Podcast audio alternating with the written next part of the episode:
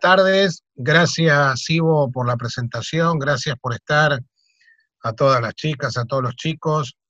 La verdad que hoy es un día medio raro porque siempre es bueno encontrarse para, para poder hablar un poco de nuestras raíces, para que los más jóvenes, quien vienen atrás, sepa cómo, cómo surgimos. Pero hoy es un día triste porque un joven nuestro, Eugenio Curri, que es militante, por ahí algunos lo conocen o lo conocieron, eh, desgraciadamente ha fallecido, con lo cual me parece que una forma de homenajearlo es también seguir trabajando por los ideales de nuestro espacio. Así que no quería dejar de mencionarlo eh, y, hacerle un homenaje, y creo que este es el mejor homenaje que tanto jóvenes como ustedes, un viernes a las 6 de la tarde, estén involucrados en política, tengan ganas de cambiar la realidad. Ustedes como nosotros lo sabemos, porque tanto los cordobeses como los porteños y a veces en otras grandes ciudades fuimos protagonistas de la historia en distintas etapas de la vida de la creación de la Argentina hasta ahora. Y hoy también nos toca ser protagonistas porque estamos frente a una etapa difícil. Yo suelo hacer una presentación de nuestro espacio que dura unos 40, 45 minutos. Vamos a tratar de acelerarla, a lo mejor para charlar un poco más. Si quieren, vamos a hablar del principio, de nuestra historia y después eh, todo lo demás lo dejamos abierto a preguntas. Yo la suelo dividir esta charla de 45 minutos en dos partes. Hacemos la primera y, después vemos si ustedes quieren que sigamos con esta temática o prefieren que charlemos un poco más. Yo estoy ahora escribiendo, justamente me encuentro escribiendo un libro sobre, se va a llamar la novela del PRO, que está basada un poco en, este, en esta historia que les voy a contar, pero también con este, algunos testimonios reales en primera persona y otros en off, para ir nutriendo un poco más de lo que fue nuestra historia. Y arranco esta presentación con una frase de Napoleón, algunos están a favor y otros en contra, porque dicen que Napoleón fue un tirano, pero antes de ser un tirano fue un revolucionario. Entonces esto es como cuando también hablamos del peronismo, hay un Perón antes del neoperonismo y después hay un neoperonismo de Perón, que lo podemos dividir de una manera. Me dicen, ¿y vos qué pensás si hoy Perón se, se despertara y los volvería a echar de la plaza como hace este, 50 años, no me cabe ninguna duda. Entonces, digamos, la historia también cuenta que Napoleón tenía una etapa antes de ser este, tirano, que fue la de revolucionario. Y, por eso arranco con esta frase que ustedes tienen ahí, de Napoleón Bonaparte, que dice que aquel que no conoce su historia está condenado a repetirla. Y bueno, arrancamos Nico, Nico Masay me va a dar una mano con la presentación. Y siempre cuento quiénes somos nosotros. Y nosotros somos un partido político que nació de lo que yo llamo la primera etapa de las reuniones TAPERS a un proyecto político. ¿Cómo arrancó el partido? Mauricio Macri tuvo varios, em, eh, este, varias oportunidades de vincularse a la política porque varios partidos políticos este, trataron de vincularse Luego del que se vayan todos, que fue una época dura, no sé si algunos lo recuerdan o otros lo habrán leído, los más jóvenes, la, la política queda una posición incómoda. La política atravesaba una crisis muy grande, además de una crisis económica tan grande como esta, que se va a asemejar o va a empeorar, este, eh, pasaba por una crisis institucional donde la gente ya no creía más en las instituciones ni este, en los, eh, en los partidos políticos como tales. Entonces, empezar en la política de cero es más difícil que empezar con un ofrecimiento o ser candidato de un partido estructuralmente. Y hasta aquí, Mauricio era un empresario exitoso y también un exitoso dirigente de fútbol, que todo el mundo conoce su trayectoria, y eh, llevó a Boca, como yo siempre digo, a los, lugares más impensados porque venía de una crisis económica e institucional muy grande. Y cuando él aparece, renueva el aire en la política. Aparece como un aire puro, como un aire fresco, donde habían fracasado otros modelos de renovación de política que habían estado, porque habían fracasado los modelos anteriores con Gustavo Vélez o Domingo Felipe Cavallo, porque era una nueva centro-derecha en la Argentina que se quería apoyar en un proyecto consolidado ya de partido político, y lo que venía era la crisis esos partidos tradicionales. Entonces, cuando Mauricio llega, este, este nuevo modelo de dirigentes hace que una persona que viene de afuera de la política y varias personas que vienen fuera de la política se entremezclen con dirigentes que perdieron la pertenencia partidaria.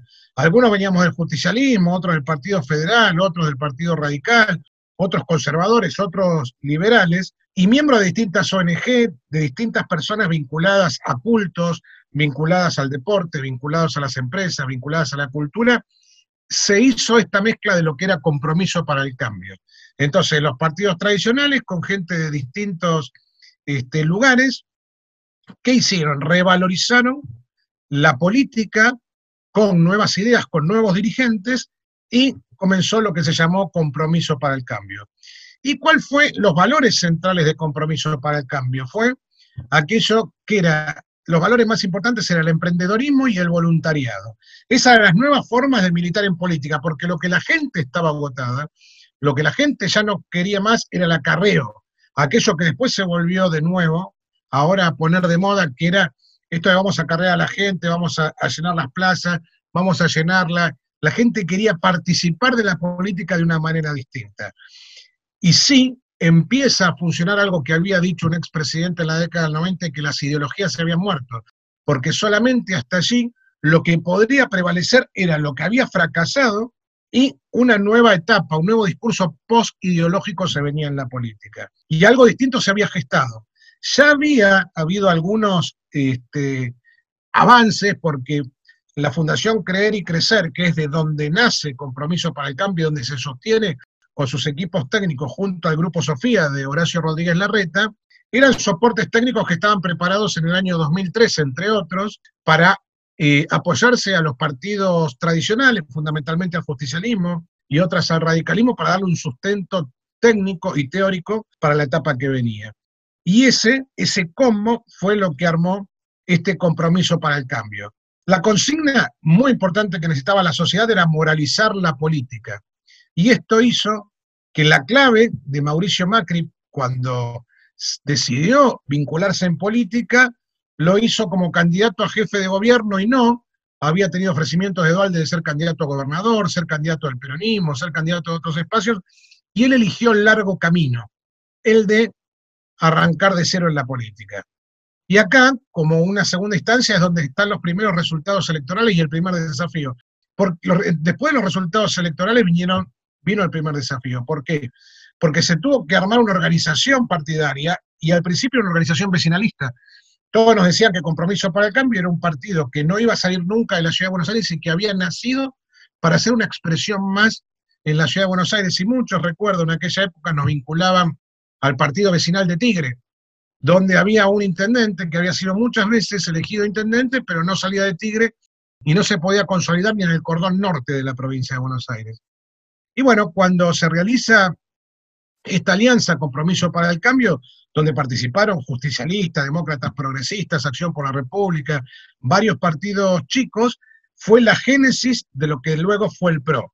En el primer turno electoral de esa contienda, la fórmula Macri y Larreta eh, consigue más de 37 puntos y medio contra unos 33 y medio que había sacado la fórmula Ibarra Tellerman. Pero allí, el presidente en el año 2005, si recuerdan, había ganado las elecciones Néstor Kirchner, con una alianza de centro izquierda progresista, decide apoyar a la fórmula de Aníbal Ibarra y Jorge Tellerman para una segunda instancia, y es cuando el resultado es 57% para la fórmula Tellerman, 46% para la fórmula de Macri, Macri pierde esa elección a jefe de gobierno en su balotaje.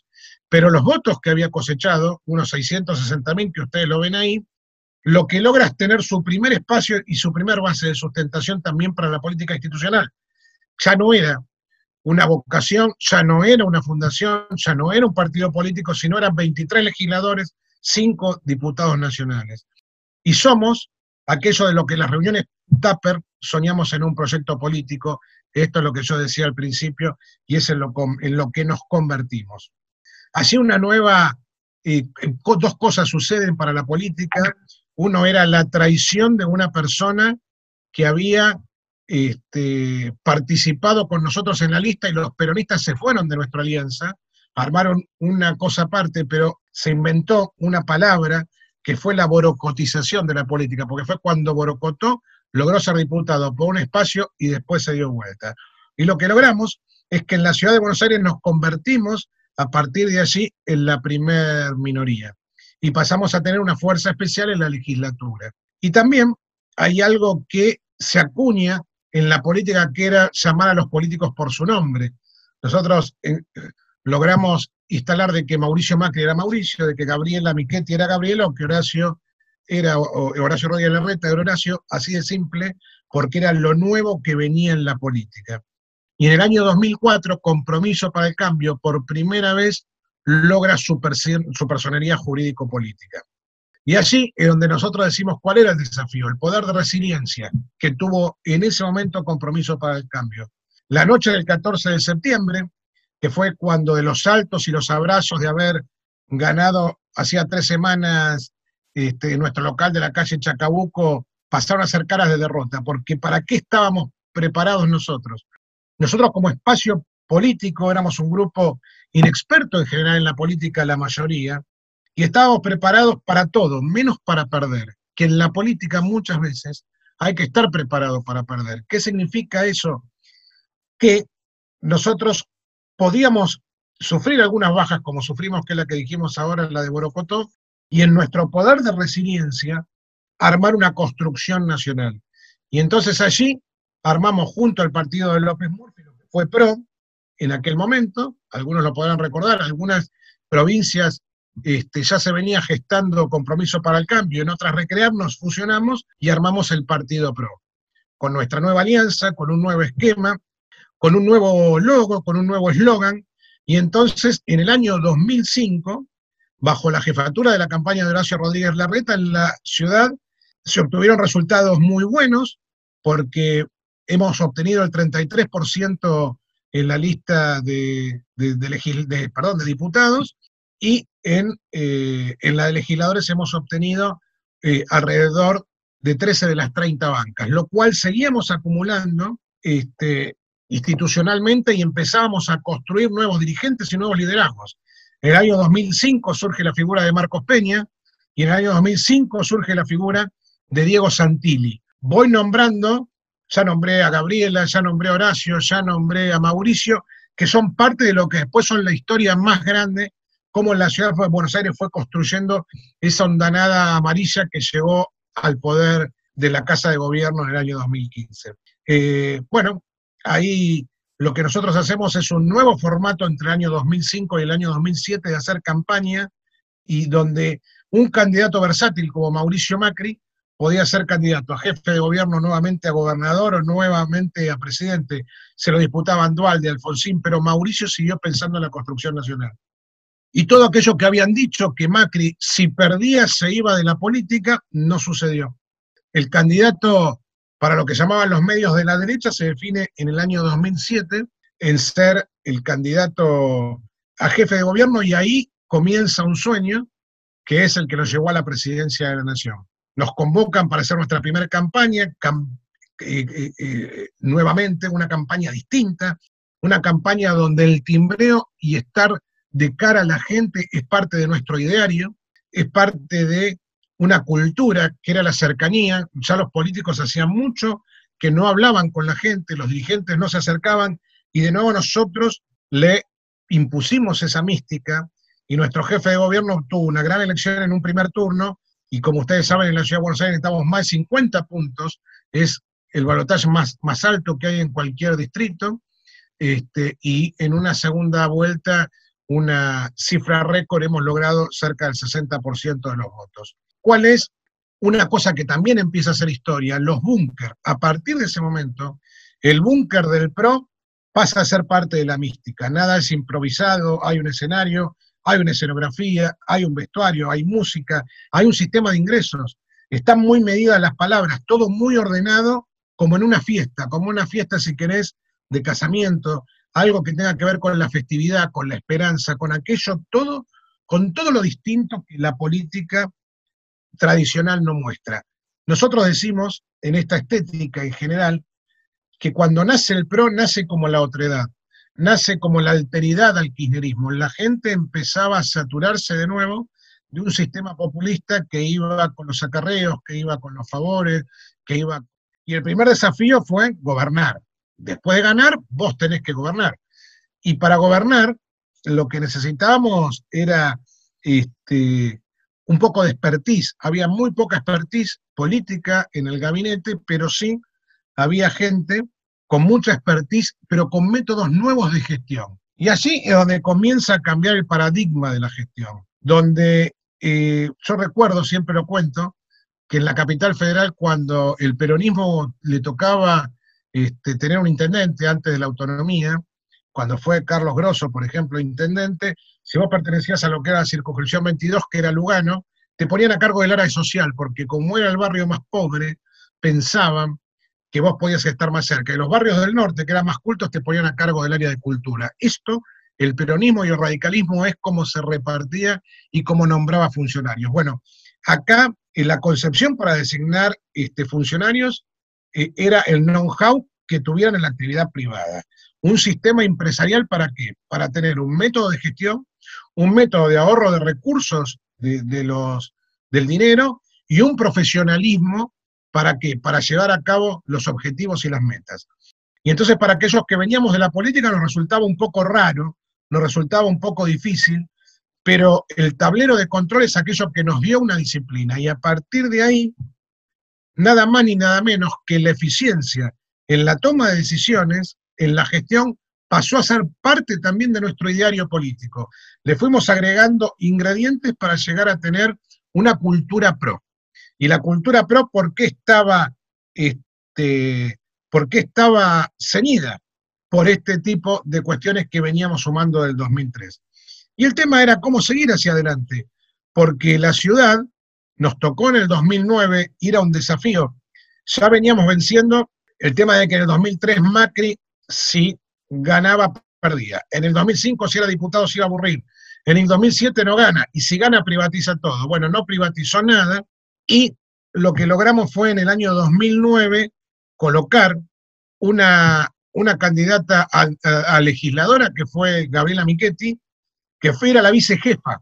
Entonces, lo que logramos también dividir, que las candidaturas no eran testimoniales, porque habían intentado con la candidatura de Néstor Kirchner, con la candidatura de Daniel Scioli, y los candidatos testimoniales eran una artimaña y un artilugio que tenía el kirchnerismo en ese momento para poder enfrentar las elecciones.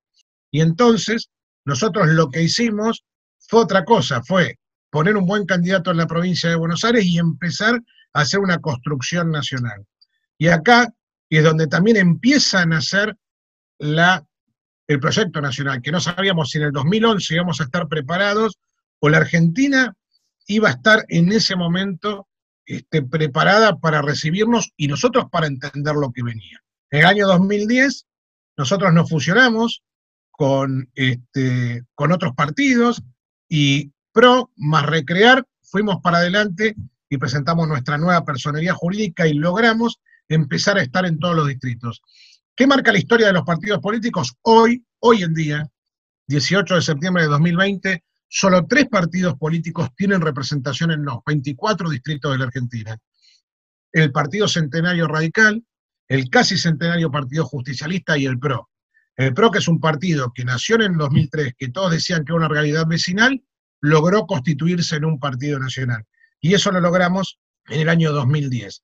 Fueron pasando cosas eh, eh, en el año 2010 y lo que necesitábamos en el 2011 era un candidato en la Argentina que pudiera potenciarse, pero siempre la mezquindad, siempre el egocentrismo, siempre el vedetismo político hace que muchas veces en la política se ponga el carro antes del caballo. Entonces Mauricio, un 7 de mayo del año 2011, decidió que no estaban las condiciones dadas para ser candidato a, presidente de un espacio amplio, generoso, y decidió tomar la decisión de volver a presentarse como jefe de gobierno. Y en ese momento, bueno, lo que logra es nuevamente hacer una gran elección en la ciudad de Buenos Aires y logra presentar un modelo de gestión y un montón de resultados que venían del 2013 en adelante, que era reformar el Teatro Colón, que venía cerrado de hacía muchos años, empezar a crear la Policía Metropolitana porque la Nación no nos trasladaba nuestro servicio, nuestra competencia de seguridad, creó una agencia gubernamental de control que tuvo mucho que ver porque Buenos Aires tiene una historia, como yo siempre digo, pre-cromañón y post-cromañón. Las tragedias marcan, y a vos te marca que la ciudad era una ciudad descontrolada, y lo que lograra hacer la Ciudad de Buenos Aires a través de la Agencia de Control Gubernamental, tener medidas claras de seguridad, tener medidas claras para este, habilitar o no un comercio o distintos tipos de comercio, hicieron que después en el resto del país fueran modelo y se fueran adaptando. Poner inglés desde primer grado, resolver una cuestión central que venía con todas las escuelas destruidas y sin gas y poder repararlas en cuatro años, hacer las obras hidráulicas más importantes, porque en el año 2009, cuando enfrentamos nuestra elección nacional, ya no sabíamos si la ciudad se inundaba o no se inundaba. Todavía en el año 2009 teníamos que ver cada vez que llovía si se inundaba 50 centímetros o un metro o un metro y medio. Bueno, las obras hidráulicas que logró Macri diciendo hasta el año 2012, incluyendo el 2011 que era la elección, la ciudad se va a inundar, bueno, le habló de cara a la gente y eso lo hizo importante. La inversión tecnológica en hospitales, eh, la cobertura porteña, que era una forma de mantener a todos los porteños que no tenían cobertura médica dentro de un sistema y un plan de salud, el Metrobús, las bicisendas. Nos tiraron los subtes sin plata por la cabeza, algo que se vuelve a repetir ahora, y comenzamos a, gestionar y esas pinceladas hicieron de un gobierno de Mauricio Macri, un gobierno que después sacara 47%, 47 en la primera vuelta y 64 en la segunda vuelta. De nuevo, una elección arrolladora con 16 legisladores sobre 30, con tres diputados nacionales con boleta corta después porque no teníamos candidato a presidente, con María Eugenia Vidal como vicejefa, otra persona que pasa a ser parte de la historia, con Jorge Macri en la provincia de Buenos Aires empezando a tener por primera vez un intendente, y con Miguel del Cel como un hombre que estuvo muy cerca de ganar la gobernación de Santa Fe, pero sabían que entonces el PRO ya no era una cuestión de eh, un sueño de un empresario que había venido y se iba a aburrir de la política, de un partido vecinal, sino que incipientemente ya se conformara en, una, en, un, este, en una cuestión nacional y en una cuestión políticamente seria. Otra vez, el 27 de octubre de ese año, el búnker pasa a ser el lanzamiento. Allí comienza la carrera presidencial de Mauricio Macri. Comienza el año 2011, comienza esa noche, cuando Jaime Durán Barba, otra persona que fue incorporado a este equipo y después eh, tiene que ver con parte de nuestra historia, dice cuál es la imagen que tenemos que presentar, qué es lo que la Argentina iba a ir buscando.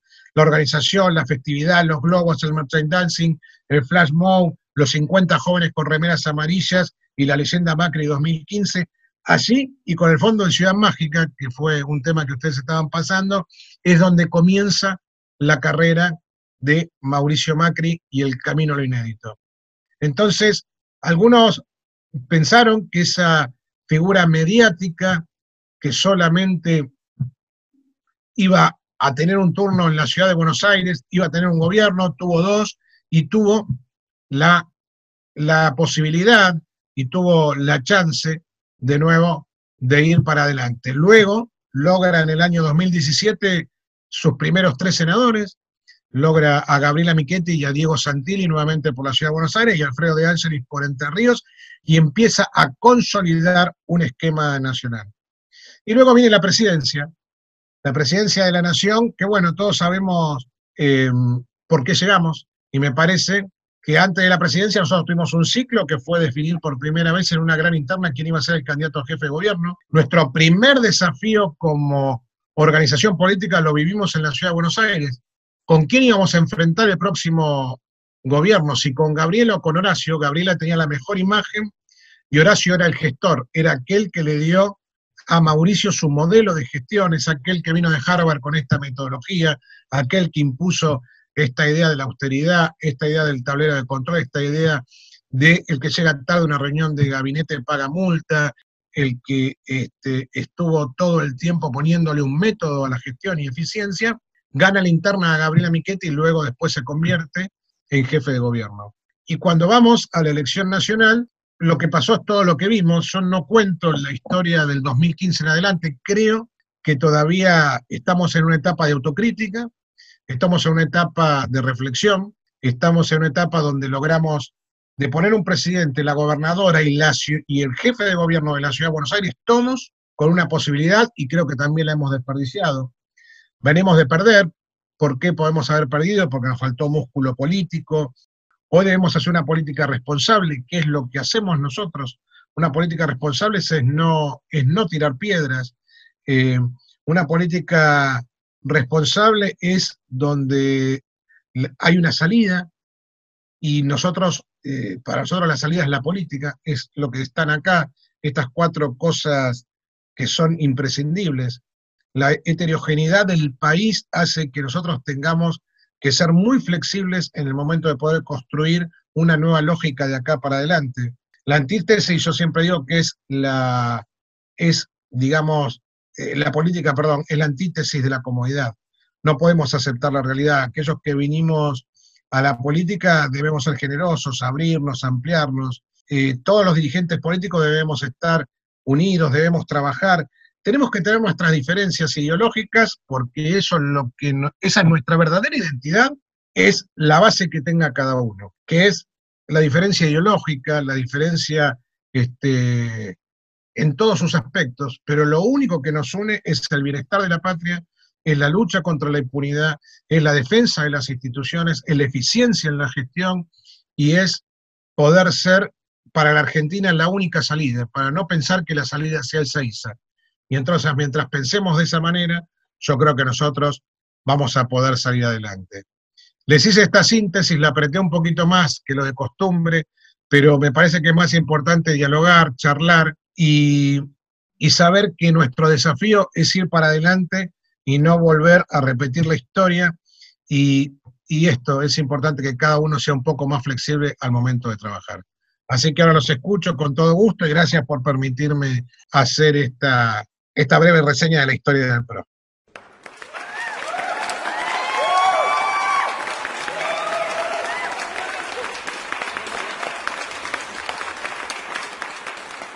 gracias a vos, Claudio, eh, por toda esta presentación. Eh, bueno, la idea es que los chicos, todos los que están presentes, puedan hacer preguntas. Eh, bueno, pueden desmutuarse y, y pueden hacer las preguntas. Si no, bueno, lo mandan en el chat. Pero un poco para romper el hielo, preguntarte yo, Claudio, a medida que, que ibas contando un poco la historia, ibas con esto de, del emprendedurismo, el voluntariado, que me parece que es algo esencial de, nuestro partido.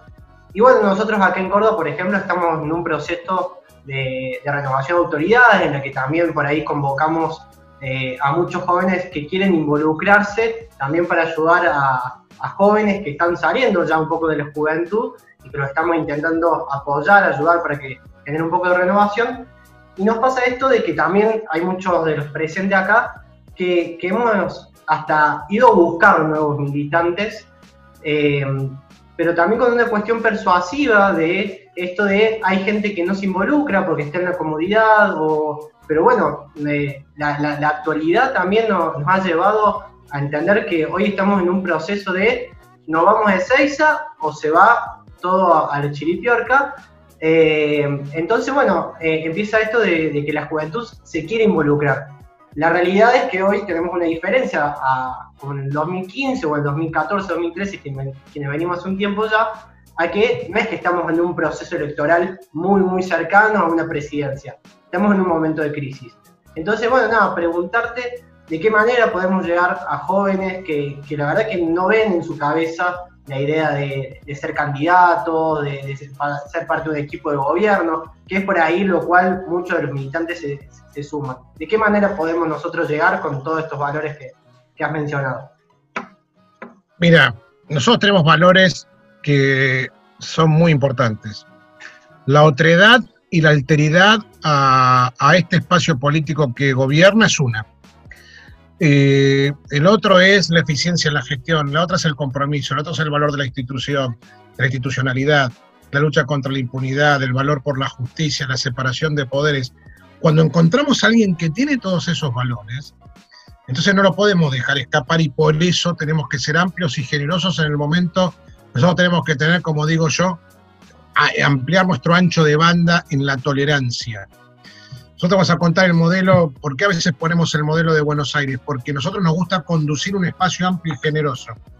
Yo lo contaba, cuando arrancó nuestro espacio era Mauricio Macri, algunos dirigentes políticos de algunos partidos pequeños, dirigentes que venían de partidos tradicionales y un grupo de dirigentes pequeños de partidos chicos. Después nos ampliamos y nos juntamos con Recrear con López Murphy. Después nos ampliamos y un día este, vino Graciela Ocaña y Milita Carrió, Patricia Bullrich. Y otro día nos ampliamos y trajimos a Martín Lustoy al Partido Socialista en la Ciudad de Buenos Aires. Mirá el ancho de banda que tenemos hoy en la ciudad y después cuando sacamos este resultado electoral ahora con Horacio de más de 56 puntos, no solo tiene que ver con la gestión que hicimos, sino también con que vos ampliaste tu ancho de banda y vas incorporando. Eso como primer elemento, tener una amplitud general para que todos aquellos que tengan esos valores, no importa si son más de izquierda, no importa si son más de derecha, no importa si son celestes, no importa si son verdes, porque también lo que nos metieron en la cabeza es que todo nos tiene que dividir y no es así.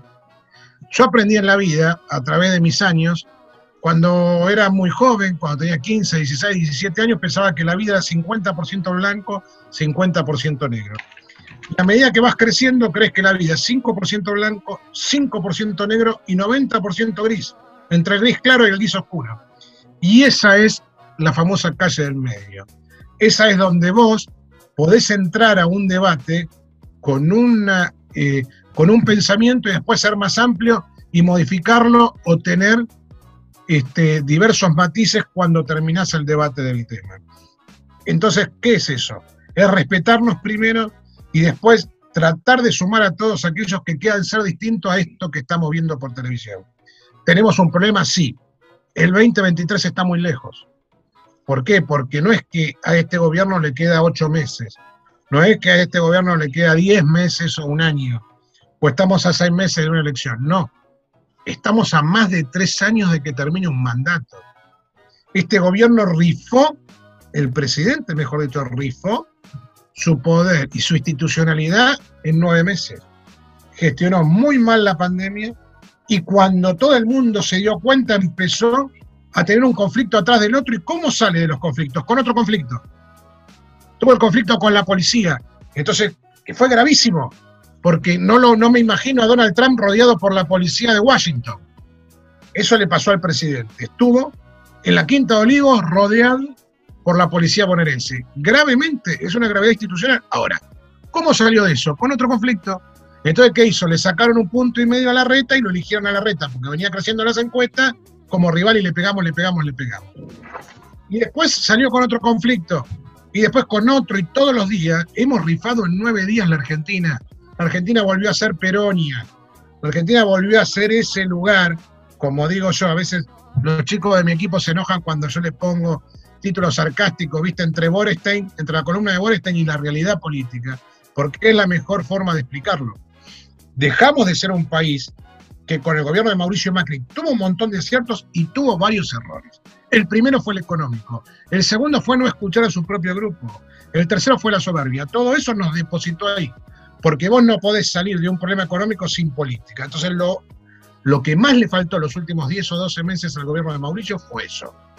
Digo, después de eso todo lo demás hizo bien, porque hizo las obras públicas que este, este país necesitaba.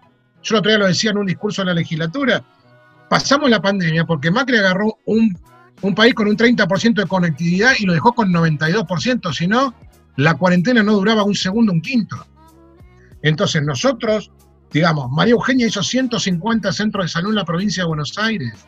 Si no, no hubiera resistido, se hubiera muerto mucho más gente. Además que están subregistrados los casos y las muertes en la provincia de Buenos Aires, que sí es cierto, que nuestro gobierno no lo va a decir porque es un gobierno que no quiere enfrentarse, pero yo tengo la, libertad de decirlo.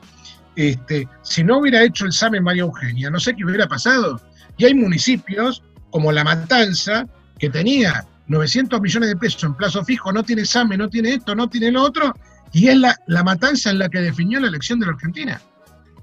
Y pensemos que entonces también lo que volvió en la elección, y con esto cierro porque me hiciste una pregunta de jóvenes nada más, y yo sigo hablando de política, ¿viste cómo quedó el mapa de la Argentina que parecía la, se va a enojar los de River, pero parecía la camiseta de Boca?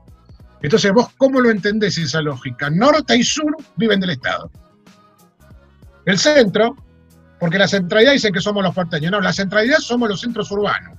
La centralidad es Mendoza, la centralidad es el San Luis urbano, la centralidad es Córdoba, Córdoba capital, todo el Gran Córdoba, que son laburantes, que son los gringos de campo, esa es la centralidad.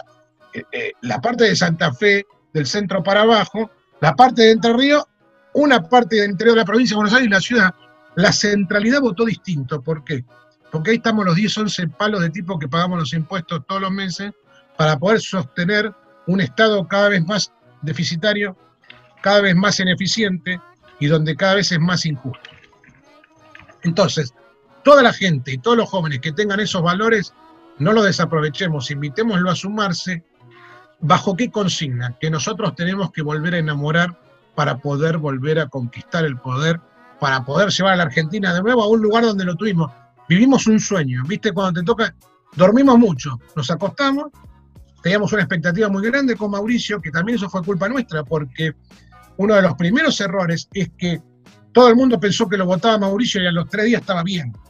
Nosotros generamos expectativas, a veces también generar expectativas es malo. Y entonces pensaban que con Mauricio todo se arreglaba. Y no es todo se arreglaba. Vos necesitabas un proceso y un tiempo. ¿Qué es lo que hizo en Boca? ¿Qué es lo que hicimos en la ciudad? Cuando nosotros discutimos por qué la ciudad no es opulenta, la ciudad tenía un presupuesto. Mira, hasta el gobierno de Aníbal Ibarra tenía 7% de su gasto este, de presupuestario en mantenimiento y en obras. Con Mauricio Macri y el gobierno de Cristina llegó a tener el 14. Con el gobierno de la Reta llegó a tener el 34. ¿Pero por qué? Porque cada recurso que nos fueron dando, nosotros lo fuimos mejor gestionando, porque fuimos creando nuevos programas, fuimos creando nuevos ministerios, fuimos creando más posibilidades, porque nosotros creemos en el Estado. No es que nosotros no somos el capitalismo salvaje. Primero hay un error, que es creer que el capitalismo es salvaje, porque Alguno que ande mejor que yo en geografía me dirá cuántos países hay, hará 190 y pico, 189. Lo que te digo es que solo hay tres países comunistas, todos los demás son capitalistas. Por algo, todos los demás son partidos capitalistas, son países capitalistas. El problema es que puede funcionar bien o puede funcionar mal, eso es otra cosa. Entonces, el capitalismo es uno solo, el que rige en el 95-96% del mundo. Después está Venezuela, después está un comunismo disfrazado de China, después, viste, tenés esas cosas, Cuba, y cada uno sabemos dónde está. Entonces, lo que vuelvo a repetir para tu pregunta, los chicos que tengan todos esos valores, no los desaprovechemos, invitémoslo a participar, seamos amplios y generosos y nuestra consigna es volver a enamorar. Hola Claudio, ¿cómo estás? Eh, no tengo la cámara porque no me andan en la, en la compu. Esta charla eh, la había escuchado antes cuando vos la diste en el Instituto de Ciudad Autónoma y me acordé de vos hace unos días cuando justamente estaba viendo las sesiones y hablabas con la frase de dato mata relato. Y esa frase me quedó muy marcada y me sigue quedando marcada.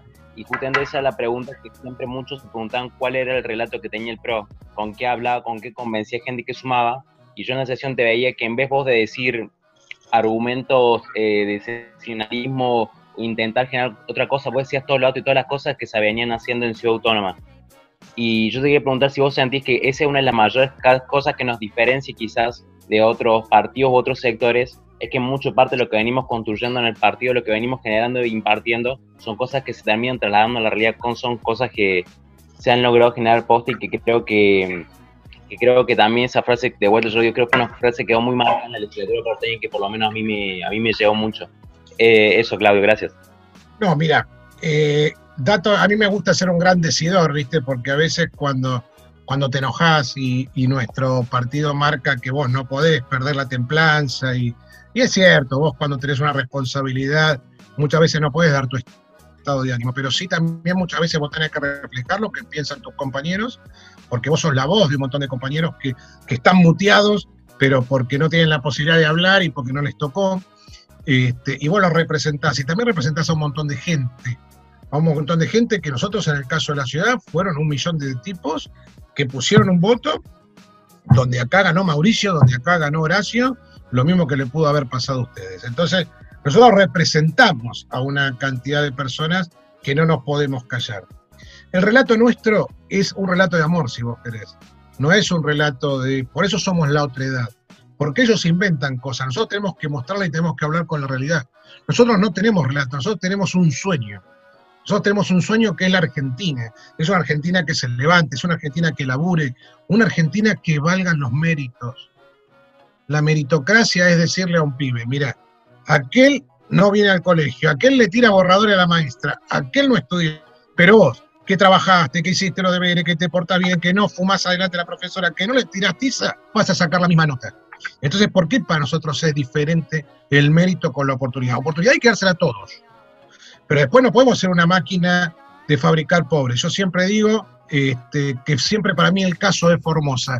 Y para mí este espacio político quiere convertirnos en Formosa. Formosa tiene los mismos gobernadores hace 30 años, tiene los mismos senadores hace 30 años, nunca trabajaron en la actividad privada, nunca generaron nada en la actividad privada y está esperando que ustedes, que nosotros, que la provincia de Buenos Aires, que la provincia de Santa Fe, que, el campo de Entre Ríos labure, le giremos guita y ellos con el 80% de esa guita, que es su presupuesto, porque nadie paga impuestos, mantiene el 80% de personas que cobran una ayuda este, social.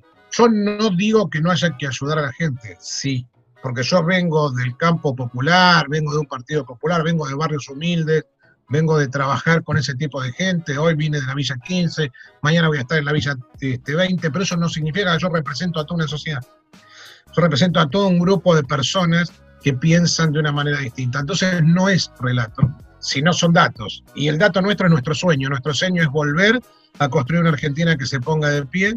Vuelvo a repetir, la Argentina que diga, la salida está el candidato de nuestro espacio, no tiene que ser solo de nuestro partido. Yo creo que nuestro partido tiene que tener el mejor candidato o los mejores candidatos. Este, yo sueño con una interna entre dirigentes del PRO para nuestra próxima candidatura presidencial. Y ojalá nos podemos dar eso y que sean dos candidatos del PRO con un candidato radical, el otro con un candidato de la coalición cívica y con otros espacios que piensen igual a nosotros. Que no somos en todo iguales, pero que sí tenemos este ideario. Y el ideario, vuelvo a repetir, es ese sueño de volver a tener una Argentina que sea justa, no que sea un eslogan, una Argentina que nos demuestra que podemos vivir, una Argentina que nos demuestre que ustedes que son jóvenes pueden estudiar, que pueden estudiar y trabajar, lo que pasa es que a veces los buenos hacen menos ruido que los malos. Y entonces lo que nosotros tenemos que lograr es ese, toda esa masa silenciosa, lograr ponerla de pie y decirle que no estén derrotados y que vamos para adelante porque todavía hay un camino posible. Entonces, cuando yo me refiero a dato mata relato, es eso centralmente, es contar lo que realmente es contra lo que no es. Yo como explico hoy la caída presupuestaria, porque a mí me encanta hacer, eh, mi mamá tiene 84, 85 años y terminó sexto grado, ¿viste? Y los viejos tienen la sabiduría de otras cosas, pero no a lo mejor la posibilidad académica de la facultad y demás. Entonces yo digo, cuando quiero contar algo, quiero que mi mamá o la gente como mi mamá lo entienda. Entonces, así simple. La ciudad de Buenos Aires es una ciudad previsible desde el año 2007 hasta ahora, porque tuvimos un modelo de gestión. Ahora, nosotros teníamos planificado cada cuatro pesos, dos son sueldos, uno no está más porque o nos lo sacó Alberto o se fue con la pandemia o la caída hizo, y con el otro peso que queda cada cuatro, tenemos que darle de comer a los chicos en las escuelas, tenemos que comprar los insumos de la salud, que vienen cuatro millones más de afuera todos los días, tenemos que garantizar la seguridad, tenemos que garantizar el espacio público, tenemos que garantizar los bomberos, porque no es solo la policía de la seguridad, tenemos que garantizar defensa civil cuando venga tenemos que sacar la basura siete veces por semana en el único lugar del mundo, donde se saca la basura siete veces por semana, donde no nos la dejan incinerar, entonces tenemos un costo terrible de traslado, de entierro, etcétera, etcétera. Y con ese peso de cada cuatro tenemos que terminar de administrar y el año que viene va a ser mucho peor. Entonces, eso es un dato, no es un relato, es una realidad. Bueno, eh, hola Claudio, un gusto. ¿Se me escucha bien? Hola. Sí, sí. sí, sí pero si hay algo, una premisa, digamos, que se tiene muy en común desde la imagen de afuera, digamos, y es que en el PRO son todos tibios. Es algo que se difunde constantemente, digamos. A mí me gustaría consultarte qué, qué, tenés, qué pensás vos sobre, sobre esas, esas afirmaciones, digamos, y cómo ves vos desde adentro eh, la formación y el futuro del partido, esa imagen que se tiene desde afuera.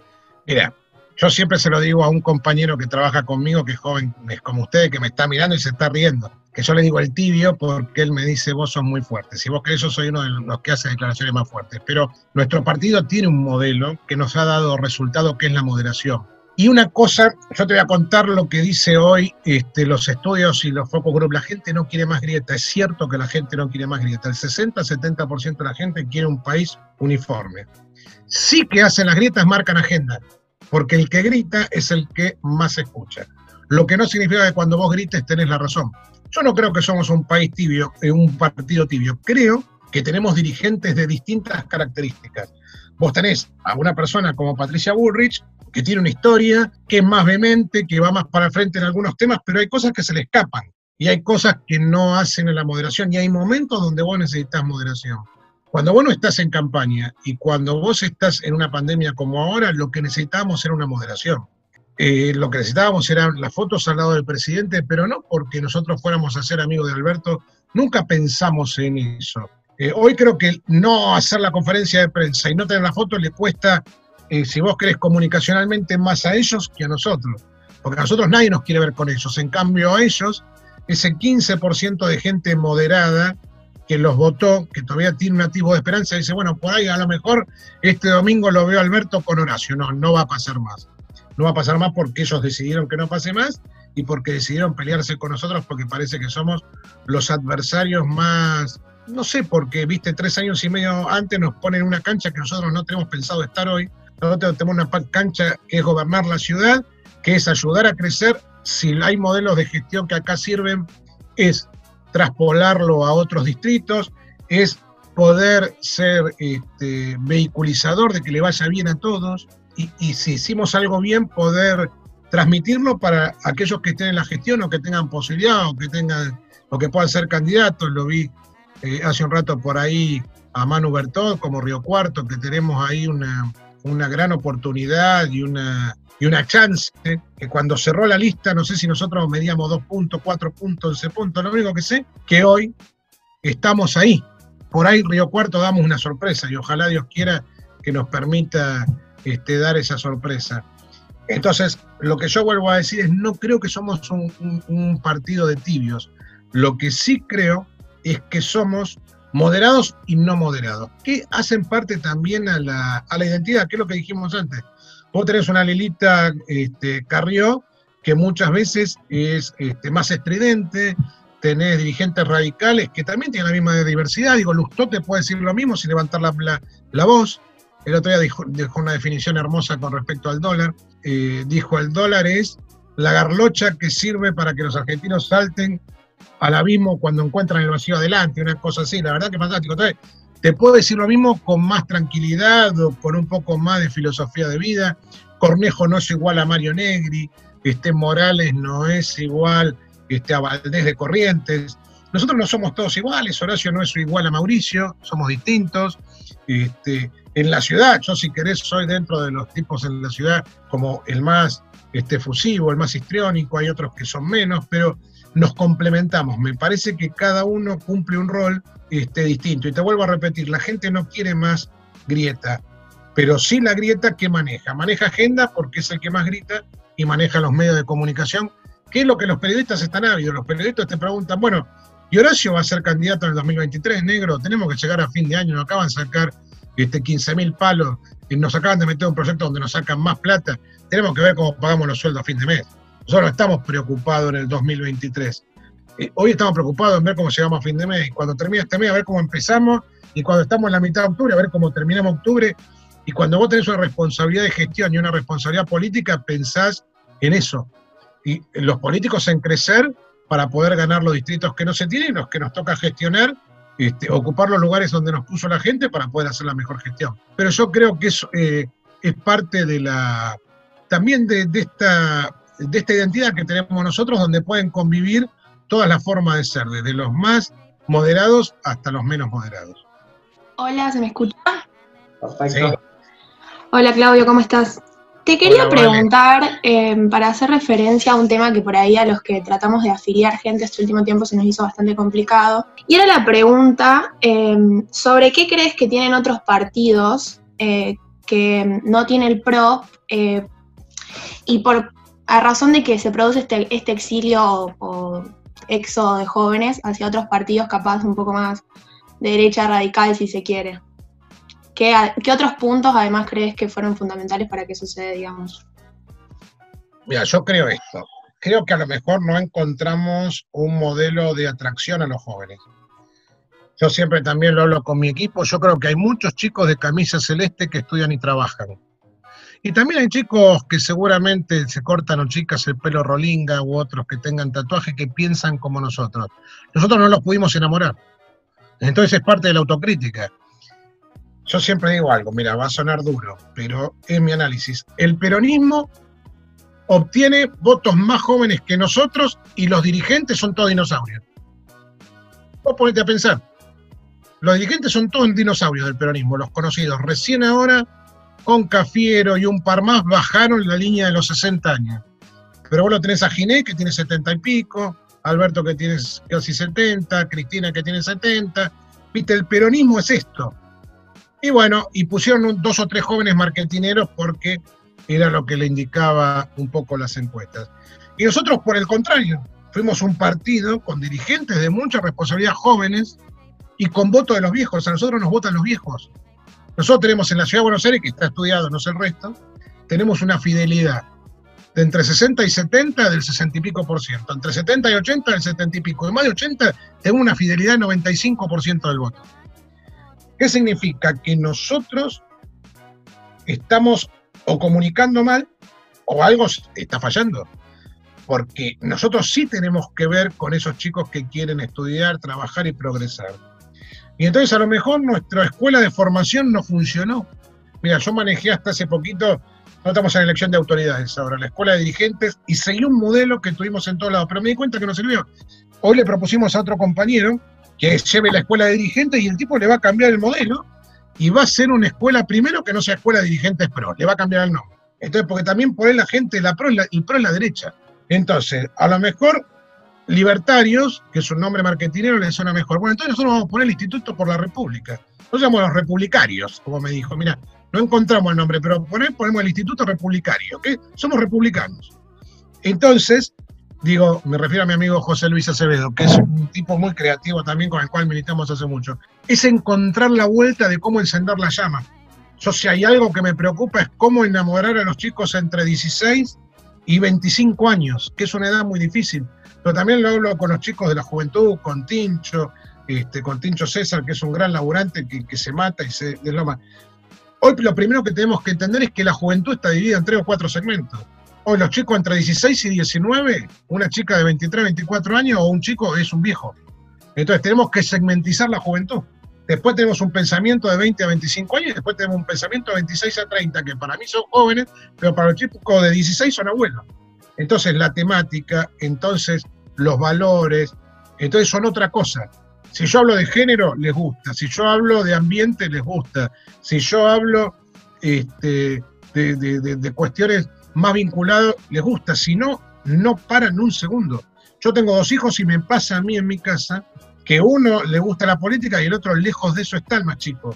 Pero el más chico cuando come está mirando el celular, que a algunos de ustedes les debe pasar a los más jóvenes, y están dando likes con una rapidez que es más rápida que la cantidad de masticadas que el tipo mete, pero es una forma de comunicarse. Entonces también nosotros no nos adaptamos. Solo nos adaptamos a las tribus, a lo mejor no nos estamos yendo a buscar tenemos que repasar qué nos está faltando para poder enamorar a esa gente. Porque esos chicos en segunda vuelta seguramente nos votarían a nosotros. Los que están en los partidos de centro derecha o más derecha o ultraderecha, seguramente hay gente que nos va a votar a nosotros antes que a ellos. Entonces algo estamos haciendo mal que no lo estamos pudiendo traer. Lo que tenemos que hacer es, siempre en mi caso me gusta hacer primero el análisis de conciencia, es meternos hacia adentro, mirar qué nos está pasando y ahí cómo podemos volver a, o podemos intentar cautivarlos porque no los hemos cautivado nunca. Pero seguramente tenemos valores iguales, ¿eh? lo más probable es que tengamos los mismos valores. Es así.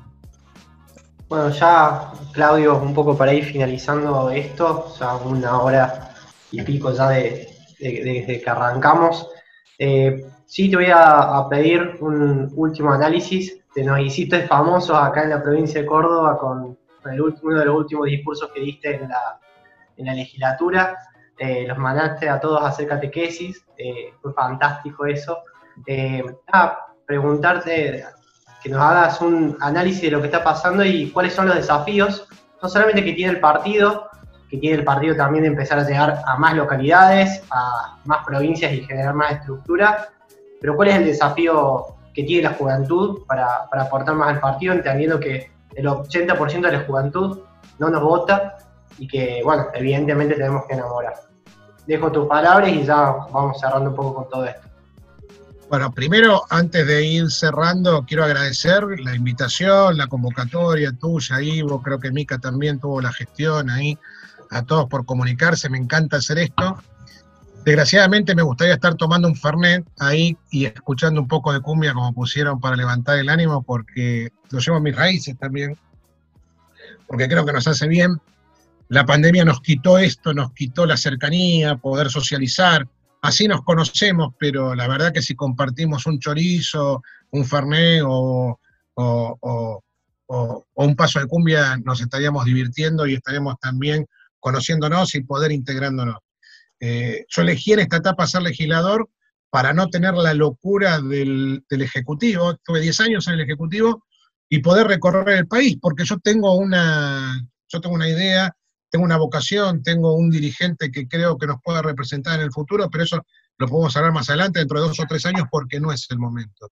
No es el momento ahora. Lo que sí digo es el momento de estar unidos. Y lo mandé a hacer catequesis, ¿sabes por qué? Porque yo eh, eh, soy medio, viste, me subo de tono. Y como le quería decir que le quería dar un cachetazo al presidente, me pareció que era la forma más educada de decirlo. Pero le dije que esa clase de catequesis yo me la había perdido, que era cuando vos te dan este, un golpe en una mejilla, tiene que poner la otra. Yo no estoy para eso, no vine a la política para eso, porque vine a transgredir a la política. No tengo la fuerza ni el ímpetu que tienen ustedes. Entonces me parece que lo que ustedes tienen que hacer es transgredir, que transgredir no es faltar respeto, transgredir no es pelearse con nadie, transgredir no es ser irreverente, transgredir no es ser insolente, sino transgredir es ser rebelde, transgredir es tener sueños, Transgredir es contagiarnos y decirnos a nosotros, acudirnos, che, flaco, es por acá. Vengan, guíennos porque es por acá y no es por allá. Este, transgredir es eso, es sumar a los chicos de camisa celeste que van a la facultad, que estudian y trabajan, con las otras chicas que tienen el corte de rolinga y con aquellos que tienen el arito en la nariz y los que tienen los tatuajes, pero seguro que quieren vivir en un país en libertad, que quieren vivir en un país mejor, que quieren vivir en un país con sueños. Y ustedes, que tienen más sueños que nosotros porque durmieron menos horas por una cuestión cronológica, son los que nos van a ayudar a nosotros a despertarnos. Y ustedes tienen que contagiar porque nos contagian con esta vocación. Hace una hora y veinte están escuchando a un tipo del otro lado que no conocen, que vieron dos discursos y que ustedes, y que se les ayuda a contagiarlos mejor, porque ustedes, cuando terminemos esta charla, yo entré pensando todo y me hicieron dos o tres preguntas y hoy me alegraron el día porque Mientras esperaban me ponían una canción de Gilda y uno en el chat de mi grupo dijo falta el Fernet, claro. ¿Por qué es eso? Porque nosotros tenemos que contagiar, tenemos que tener esa alegría. Y ustedes los jóvenes son los que nos hacen sentir eso. Porque ustedes, digamos, nosotros laburamos, yo tengo mi vida, tengo más de 50 años, ¿viste? Tengo mi vida hecha y un viaje más, un viaje menos a Europa no me cambia la vida. Y este, si cambio el auto no me cambia la vida porque me lleva al mismo lugar. Yo fui nueve años titular de tercera edad y yo digo, ¿cuál es la diferencia entre un auto nuevo y un Falcon del 70? Que los dos van a llegar a Mar del Plata, uno va a tardar un poquito más y otro un poquito menos, eso es con respecto a la vida, con respecto a los jóvenes y los adultos mayores. Pero esto es lo mismo, entonces tener un auto más, un auto menos, lo económico para la vida cotidiana va y viene, lo que uno tiene son sueños. Y son sueños de que ustedes se puedan realizar en un país mejor al que vivimos nosotros. Mi vieja y mi viejo me decían, ojalá yo te dejo el estudio porque nosotros no pudimos estudiar. Y me dieron un título secundario. Yo después me esforcé para tener un título terciario que lo pude terminar de grande. Y con mis hijos yo quiero el título universitario. Uno ya se recibió, al otro le falta un poco. ¿Viste?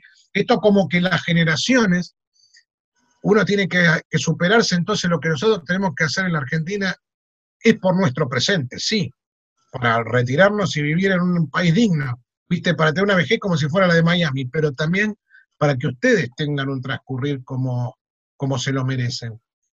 Porque la Argentina hace unos cuantos años que viene rifándose, que, viene que se viene tirando por la borda, que se viene suicidando. Y si hay algo que tenía San Martín de sabio era decir que la Argentina tiene el gobierno que se merece. Y hoy nosotros nos merecemos este gobierno porque la Argentina votó así, nosotros no, seguramente no.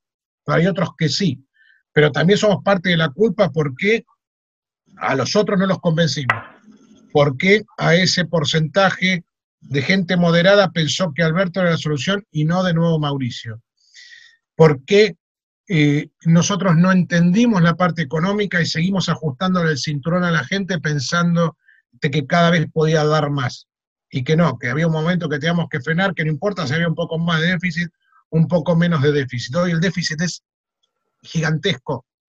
Nosotros entramos en marzo a esta pandemia con un 30% de pobres y nos vamos a ir a fin de año con un 50%. Vamos a tener un 15% de baja de la economía, peor que el 2001-2002. Y nos va a dejar con dos años para recuperarnos el 2019, que fue un mal año. Entonces vamos a estar en el 2022 como en el 2019, con un mal año.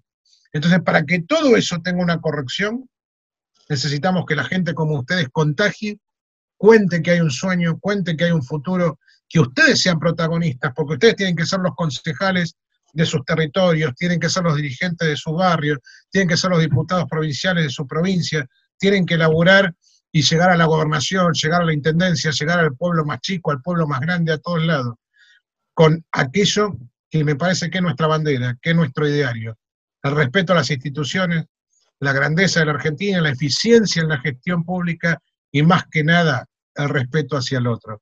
Así que agradecerles por esta hermosa tarde que me han hecho pasar eh, y abrazarnos y mandarles un gran saludo y estar siempre a disposición.